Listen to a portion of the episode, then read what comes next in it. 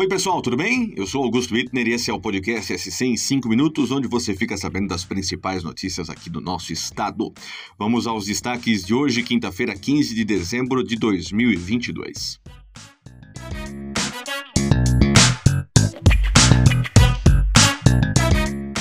A Comissão de Finanças da Alesc aprovou a tramitação do projeto de lei que reajusta os salários do governador, vice e secretários aqui em Santa Catarina.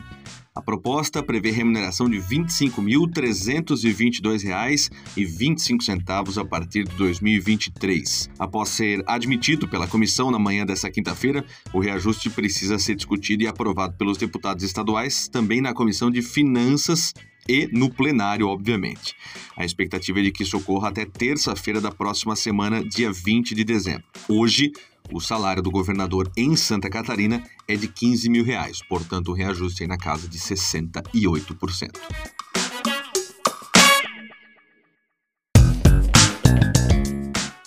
Uma ação de vandalismo prejudicou motoristas que passaram pela BR-470 entre Birama e Apiúna na noite desta quarta-feira. Pneus foram queimados e miguelitos, que é um material de ferro feito para furar pneu, foram espalhados pela ponte que liga os municípios. Policiais rodoviários federais e bombeiros voluntários tiveram de limpar as pistas para dar segurança para o tráfego. Essa é a terceira vez na semana que um caso de barricada é registrado aqui em Santa Catarina. A PRF informou que vai fazer um relatório dessa situação para encaminhar para a Polícia Civil, que aí a partir desse relatório deve abrir uma investigação.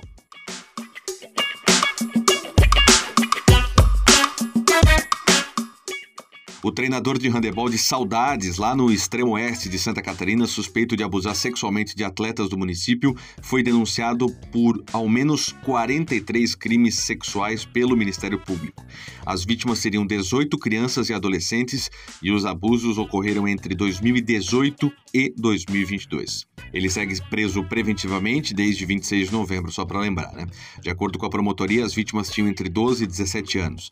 Na lista de crimes estão estupro de vulneráveis importunação sexual, tentativa de induzir e atrair a exploração sexual, adquirir, possuir e armazenar fotos das vítimas em cenas pornográficas, tentar obter ou vantagem e favorecimento sexual e assediar, instigar e induzir algumas vítimas a se exibirem de forma sexualmente explícita. São esses os crimes que teriam sido praticados pelo treinador de handebol lá no extremo oeste de Santa Catarina, na cidade de Saudades.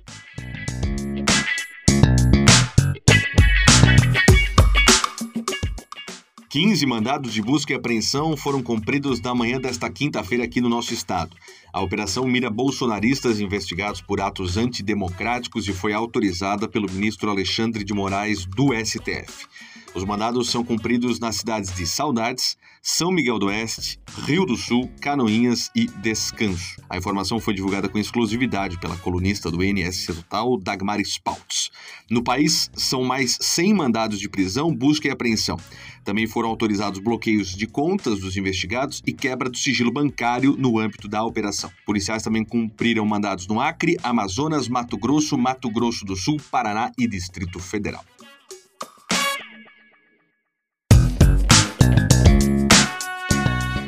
Agora, notícia curiosa e até meio bizarra que vem lá do norte do estado. Uma cena inusitada chamou a atenção da PRF na BR-101 em Joinville na tarde da quarta-feira.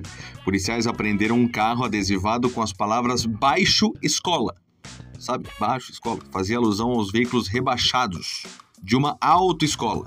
Essa era a piada altamente engraçada. Além disso, de acordo com informações da PRF, o Corsinha estava com a suspensão modificada de forma irregular e tinha o motor de outro carro, um Celta lá de Minas Gerais. Então estava tudo errado. O carro, naturalmente, foi apreendido.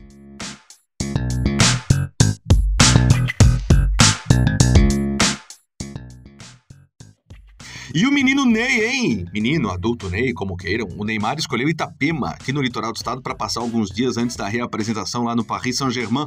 O craque da seleção brasileira e também do clube francês publicou uma imagem nas redes sociais e mostra que está em solo catarinense jogando cacheta.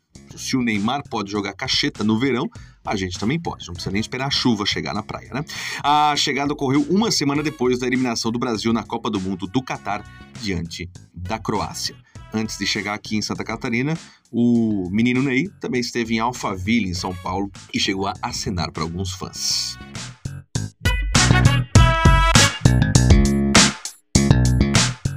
Esse foi o SC em 5 minutos, o podcast dos veículos do NSC Total, publicado sempre de segunda a sexta-feira. Hoje a produção foi minha, de Augusto Wittner, a edição de som de Luísa Lobo, Bianca Anacleto e a coordenação de Carolina Marasco. Essas e outras notícias lá em nsctotal.com.br. Até amanhã.